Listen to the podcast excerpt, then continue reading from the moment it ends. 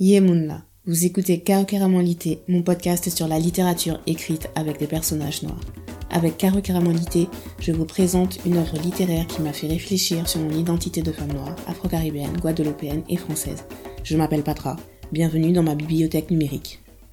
Ceci est la capsule numéro 7 du bilan du hashtag Condé Challenge. La transcription de l'épisode est disponible sur carocaramon.com et vous pouvez y télécharger un template bingo si vous souhaitez faire ce hashtag Condé Challenge digital.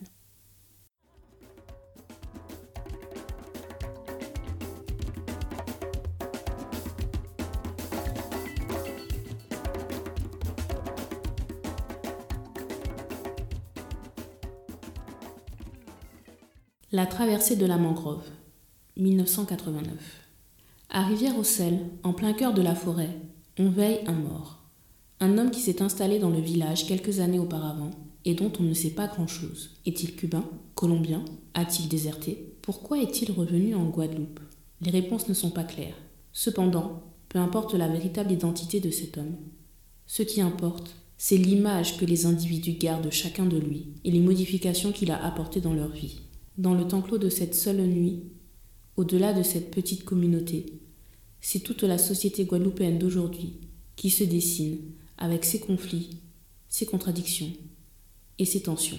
Ce roman a été mon deuxième coup de cœur. Donc comme vous voyez, je ne suis pas toujours l'ordre chronologique, hein. c'est normal. Euh, c'est parce que parfois j'ai regroupé en fonction des couvertures. C'était totalement aléatoire de ma part. Donc euh, c'est pour ça.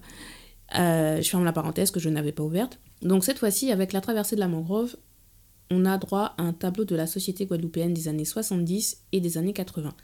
La particularité, c'est que le personnage principal est mort, donc on le découvre uniquement à travers les souvenirs des personnes qui font la vie. C'est le genre de récit qui demande au lecteur de vraiment prêter attention aux détails pour comprendre ce qui se passe. Le mystère autour du personnage principal permet, de mon point de vue, de montrer aussi qu'il y a des étrangers qui veulent s'intégrer en Guadeloupe, ça qu'on le veuille ou non. Ce que j'aime aussi dans ce roman, c'est la structure du récit. C'est un roman à plusieurs voix on a aussi bien des voix féminines que des voix masculines. Et à chaque fois, Marie Scondé réussit vraiment à donner l'impression que c'est une nouvelle personne qui s'exprime. Franchement, en termes d'écriture, euh, ce roman, je le trouve euh, waouh. Donc euh, voilà, c'est pour ça que ça a été mon coup de cœur. Le titre hashtag Stream Caribbean est Norma Peila de Sonny Troupé. Norma Peila, ça veut dire l'âme du pays.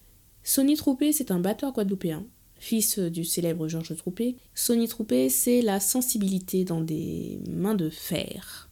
Il fait beaucoup de collaborations dans des genres musicaux très variés, mais je voudrais vraiment l'entendre sur un projet solo, donc c'est pour ça que j'ai choisi de le mettre en avant dans ce podcast. Retrouvez le titre dans ma playlist Spotify, je vous mets le lien dans la barre de description. On se retrouve dans le prochain épisode pour parler du roman Les Derniers Rois Mages. Merci d'avoir écouté cet épisode. Pour soutenir le podcast, vous pouvez lui donner 5 étoiles sur la plateforme de streaming où vous l'écoutez. Pour suivre l'actualité de Caro abonnez-vous à la newsletter et vous pouvez me suivre sur Instagram et Twitter, carocaramon. Pour plus de chroniques littéraires, cinéma et musique, vous pouvez visiter carocaramon.com.